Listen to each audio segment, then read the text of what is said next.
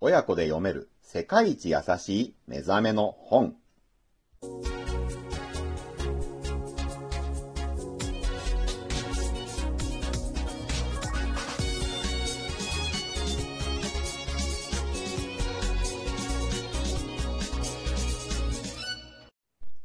皆さん、こんにちは。ブックトーカーベンの読書シェアリングへようこそ。今回シェアするのは鈴木健二さんの著書、人生謎解きトリップ。この本の著者、鈴木健二さんは、本田健さんとの出会いによって本を出版するきっかけを得たそうです。本田健さんといえば、成功に関するいろいろな本を出している大御所ですよね。鈴木健二さんは1965年、昭和40年三重県生まれ、生まれてすぐ他人の家に預けられ、10歳の時にはなんと1年間一人暮らしをしていたそうです。え ?10 歳で一人暮らし？それどう考えても不可能だと思うんだけど、と思ったのですが、そのあたりの詳しい事情はこの本からはわかりませんでした。鈴木健二さんは1989年、平成元年にアニメ、魔導キング、グランゾートの主題歌でアニメソング歌手デビュー。1990年、平成2年にはスーパー戦隊シリーズ14作目、地球戦隊ファイブマンの主題歌を歌いました。え？あの、ファイブマンの歌歌ってたの、この鈴木健二さんって人だったの？と、特撮オタクの私も改めて認識した次第。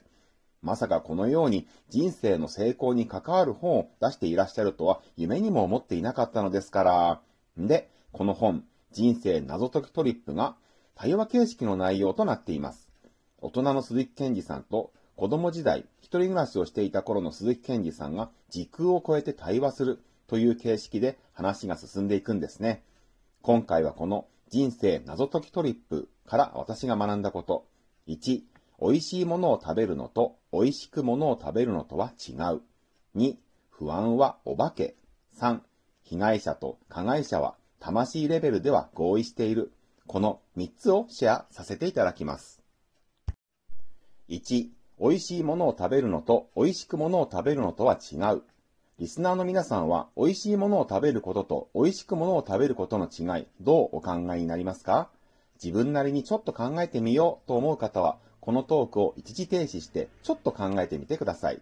さて、それでは私、ブックトーカーでんなりに美味しいものを食べることと美味しくものを食べることの違いをお話ししてまいります。美味しいものを食べる。これは食べる側、食べる人には工夫はいりません。美味しいものさえあれば成立します。まあ、美味しいものを用意するにはお金がかかったり、料理に手間がかかったりしますが、ともかく美味しいものさえあれば成り立つことです。それに対して美味しくものを食べるというのは食べる側、食べる人に工夫がいります。だって、食べるものがそんなに美味しいものじゃない場合があるからです。苦手なもの、嫌いなものの場合だってあるからです。そんな時、何かで味付けをしてみたり、それと一緒に食べる別の何かを準備してみたり、それが美味しく食べるための工夫ですよね。また、たった一人で食べると美味しいはずのものが美味しく感じられないかもしれません。何か心配事があったり、辛いこと、悲しいことがあったりしても、美味しいはずのものが美味しく感じられないかもしれません。反対に、大好きな友達や家族と一緒の食事だとか、悩み事、嫌なことが解消後の食事だとかであれば、美味しく感じられることでしょう。美味しいものを食べることと、美味しくものを食べることの違い、お分かりいただけましたでしょうか？そしてこれ、食事だけではなく、人生のすべてに言えるんですよね。代表的なものは仕事です。例えば、仕事は多くの場合、楽しいものではありません。だって、お金をもらうためにやっているのが仕事なんです。私たち、映画とか、テーマパークとか、楽しいとこにはお金を払っていきますよね。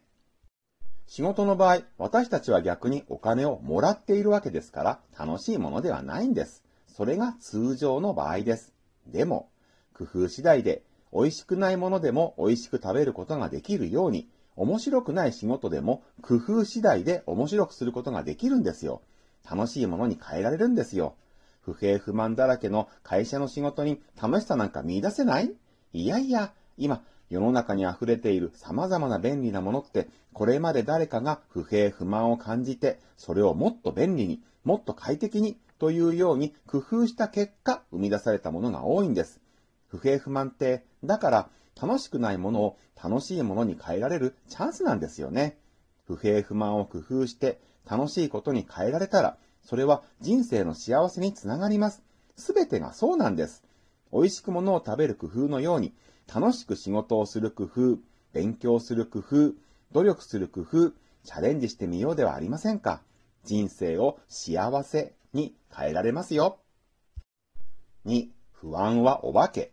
ある研究によれば、人が抱く不安の9割は現実には起こらないそうです。だから、私たちは不安を抱くことはないんですよね。だって、10個心配事があっても、9個は起こらないんですよ。9個分の心配は、心の、精神のエネルギーの無駄遣いじゃないですか。でも、そう理屈通りにいかないのが人間というものです。こんなトークをしている私、ブックトーカーでも心配事があると、どうしてもそれに心のエネルギーを取られてしまいますから、どうしてなんでしょうね。この本、人生謎解きトリップでは、そういった不安、恐れをお化けに例えています。私はお化け見たことないんですけど、見たことないのになんか怖いんですよね、お化けって。実は、お化けが怖い理由がここなんですよね。見えないから。なんかわからないから。暗闇になんかいそうだけど、何がいるのか謎だから。でも、実際に見えてしまうと、どんな化け物でももう怖くありません。世界中にいろいろなモンスターの絵や像がありますけど、これ実際に見ちゃうと、なんだ？ってな具合に、もうそれほど怖くないんじゃないでしょうか。でも、何が出てくるかわからないというのは怖いです。不安です。私たちが人生で出くわす不安、恐れ、それって暗闇に潜んでいるなんだかわからないお化けと同じなんです。でも姿さえ見えてしまえばもう大したことありません。自分は一体何を恐れているのか。もし人生で不安や心配事を感じたら自分は本当は何が怖いのかをじっくり考えてみることですね。それが自分にとってのお化けです。お化けの正体さえ見えてしまえばあとはもうそれほど怖くないですよ。3. 被害者と加害者は魂レベルでは合意している。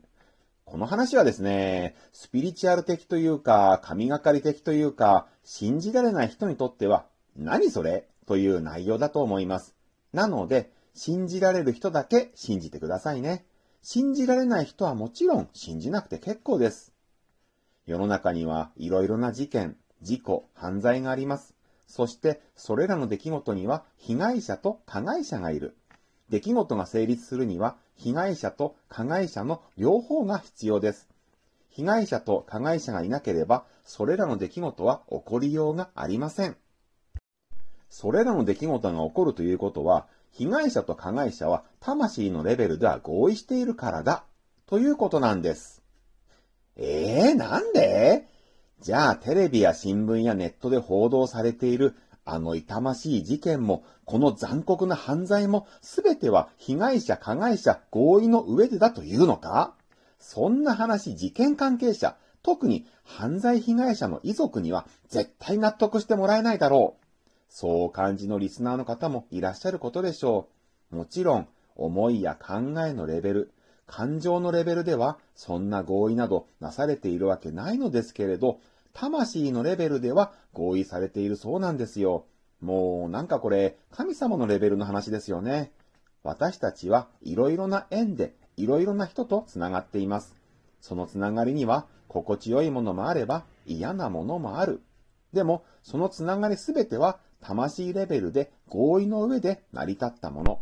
この被害者、加害者の話もそういうことなのかな私、ブックトーカー弁は考えました。まとめます。1、美味しいものを食べるのと美味しくものを食べるのとは違う。2、不安はお化け。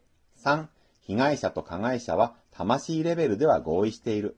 いかがでしたでしょうか今回ご紹介したのはこの本、人生謎解きトリップから私が学んだことのほんの一部です。こういう人生の成功に関わるスピリチュアル的な内容の本で対話形式になっているっていうの割かしあるかなと思います。私が思いつくままにあげますと、まずは、ニール・ドナルド・ウォルシュさんによるタイトルもそのものズバリの神との対話シリーズ。佐藤光郎さんの著書、神様とのおしゃべり、悪魔とのおしゃべり。小池博さんの著書、借金2000万円を抱えた僕にド S の宇宙さんが教えてくれた超うまくいく口癖、などなど。これらの本に興味を持たれた方、説明欄に本のリンクを貼っておきましたので、ぜひ買って読んでみてください。今回のトークが少しでも皆さんのお役に立てば幸いです。では、また次のトークでお会いしましょう。ブックトーカーのベンでした。